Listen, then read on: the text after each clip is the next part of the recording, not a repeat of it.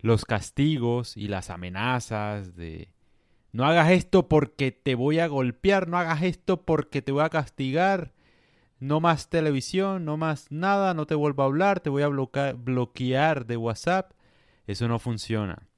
Hoy les voy a hablar por qué las amenazas no sirven en todo caso, pero vamos a hacerlo con un caso especial de Jonathan Friedman con un experimento que hizo con algunos niños. Entonces, para que estén pendientes y entiendan por qué las amenazas no sirven para persuadir a los demás. Empiezo. Jonathan Friedman hizo un experimento con dos grupos de niños.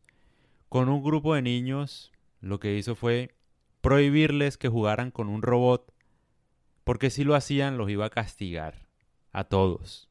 Los iba, no sé, les iba a quitar todos los juguetes si tocaban ese juguete en especial. Al parecer esa amenaza funcionó mientras él estuvo ahí, pero pasó el tiempo una semana después y los niños apenas vieron que él no estaba, cogieron el robot, o sea, jugaron con el juguete prohibido. La amenaza no sirvió. Alrededor del 77% de los niños jugaron con el robot. Con el siguiente grupo de niños hizo una cosa distinta, y era no los amenazó, simplemente les dijo, no jueguen con ese robot, porque no está bien jugar con el robot. Ya no les dijo que lo iba a castigar, que estaba prohibido. Solamente les dijo eso, no jueguen con el robot porque no está bien. No está bien jugar con él. Ya, no dio explicaciones. Los niños le hicieron caso no solo en el momento en el que él estaba presente, sino después. Una semana después, a pesar de que el robot era el juguete más llamativo, no lo usaron, no lo, no lo cogieron, no jugaron con él. Solo el 33%, creo, o el 30%, no sé, no, recuerdo bien el dato, jugó con el robot. O sea, la diferencia fue rotunda entre un caso y el otro. ¿Por qué hablo de esto? Porque uno tiende a pensar que obligando a la gente o dando amenazas, eso va a servir para algo, para cambiarle el comportamiento a los demás.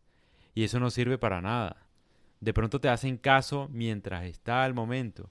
O sea, te lo digo, no sé, en el caso de tu novia, que tú le dices, tú vas a esa fiesta y no te vuelvo a hablar más nunca y terminamos y tal. Puede que él no vaya.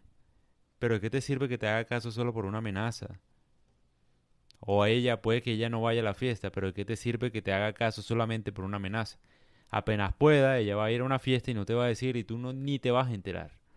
Te lo estoy poniendo en muchos casos. O sea, lo que quiero ver acá es que obligar a alguien a hacer algo bajo una amenaza no funciona. Tiene que ser algo... Puede que si tú quieres que ella no vaya, puedes decírselo así como, como hicieron con el caso de los niños. No vayas porque no sé, no está bien. O sea, ya. No tienes que decir más nada. Le dicen no está bien porque tus amigos, no sé, de pronto se van a emborrachar y no va a haber nadie para cuidarte. Ya. O sea, por eso digo que no vayas, pero pero bueno, esa es mi opinión. O sea, si tú dejas la puerta abierta, lo más probable es que ella piense y decida por sí misma no ir. Que eso es lo que pasó con el caso de los juguetes y los niños. O sea, los niños en el segundo caso, cuando no fueron obligados a no jugar con un juguete por una amenaza, por un castigo, ellos lo decidieron porque algo les decía que no estaba bien jugar con él. O sea, no fue porque la presión del castigo, no fue no fue la, la, obligación, obviamente, el, miedo no fue lo que hizo que ellos no jugaran con el robot, fue su propia decisión. Y cuando uno decide solo, sin una influencia externa, uno como que está más convencido de su decisión que si lo hace obligado. Obligado es como para aparentar un momento. Entonces es muy interesante porque yo creo que también mucha gente lo ha hecho. A toda hora es compartan, suscríbanse, compartan, suscríbanse, compartan, suscríbanse. Y sí, puede servir, pero hay que tratar de que las personas no se sientan obligadas a hacerlo.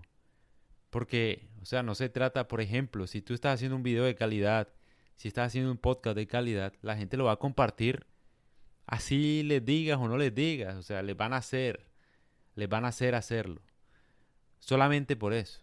Entonces, como que yo también digo acá que es no obligar a la gente a hacer las cosas, sino más bien como saberlo llevar. Y te voy a poner otro ejemplo. En caso de que tengas una hija que sea un poco difícil, no entienda las cosas a veces, y tú la estés criando así, que no pueda jugar con tal cosa, o hacer de bueno, no sé, sigamos con el cuento de los juegos. Tú le tienes que como vender la idea mejor, obviamente no con castigo, pero por ejemplo, tú le puedes decir, por favor, no me mientas, porque está mal. Ya. Si ella no entiende así, porque hay niños, pues todo el mundo es distinto, ¿no? A veces hay, la gente necesita un poquito más de, un poquito más de lo necesario como para influenciarlos a no hacer algo malo. Entonces, si ella no entiende que mentir está mal, tú le puedes decir, mentir no solo está mal, sino que me decepcionaría si lo haces. Ahí va un poquito más de presión ligera, pero no le estás diciendo que la vas a castigar ni nada. Le estás diciendo, si me mientes, como que una embarrada ya. Como que, no sé. Y otra, la última, podría ser ya una medio amenaza, es, si me mientes, no solo está mal y me decepcionarías, sino que además yo, yo haré algo que no quiero hacer. Entonces es una amenaza muy sutil.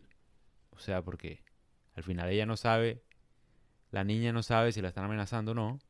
O sea, ¿qué puede pasar? Sigue siendo muy sutil, no hay una presión inmediata. Ahí la estás como influenciando a que no haga algo malo, que está muy bien. Esto yo lo saqué, o esto, este estudio viene de Robert Cialdini, que siempre lo recomiendo, acerca de, de la influencia o cómo persuadir a los demás. Muy interesante. Y me parece que lo pueden aplicar a sus vidas. O sea, no obliguen a nadie, sean sutiles. O sea, si quieren influenciar o, bueno, persuadir el comportamiento de alguien, háganlo de manera sutil. A las personas no les gusta sentirse obligadas a hacer algo. A nadie. A nadie le gusta sentirse obligado a hacer algo.